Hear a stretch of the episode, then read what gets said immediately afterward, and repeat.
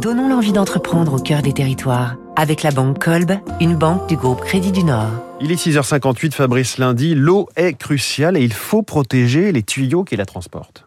Le Val d'Azay, dans l'Eure, en bord de Seine, à côté de Gaillon, siège de BS Coatings, un fabricant de peinture pour canalisation, l'un des grands acteurs du piping. BS, c'est l'ancien nom, bitumes spéciaux, créé en 45 par Total, Pont-à-Mousson et Valourec, coatings, revêtement en anglais.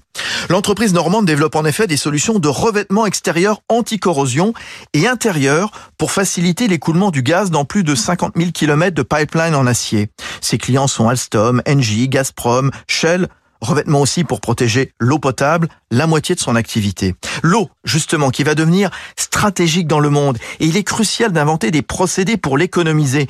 Surtout quand on sait que les millions de kilomètres de tuyaux ne sont pas tous en bon état Véronique Pechereau, la directrice générale de BS Coatings. On estime dans le monde qu'il y a à peu près 30% de déperdition d'eau transportée dans les canalisations.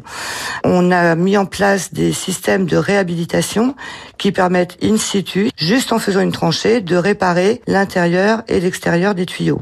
L'intérêt de la réhabilitation in situ, c'est qu'on n'arrête pas le transport, on creuse une tranchée et on applique des revêtements qui réticulent extrêmement vite et qui permettent de réenfouir le tuyau dans la tranchée en une journée. Racheté il y a deux ans par le groupe familial nordiste Meder, spécialiste de la fabrication de peinture et de résine, BS Coatings va en profiter pour étendre son réseau à l'international, déjà la moitié de ses ventes, et atteindre des marchés considérables comme celui de l'Inde, par exemple.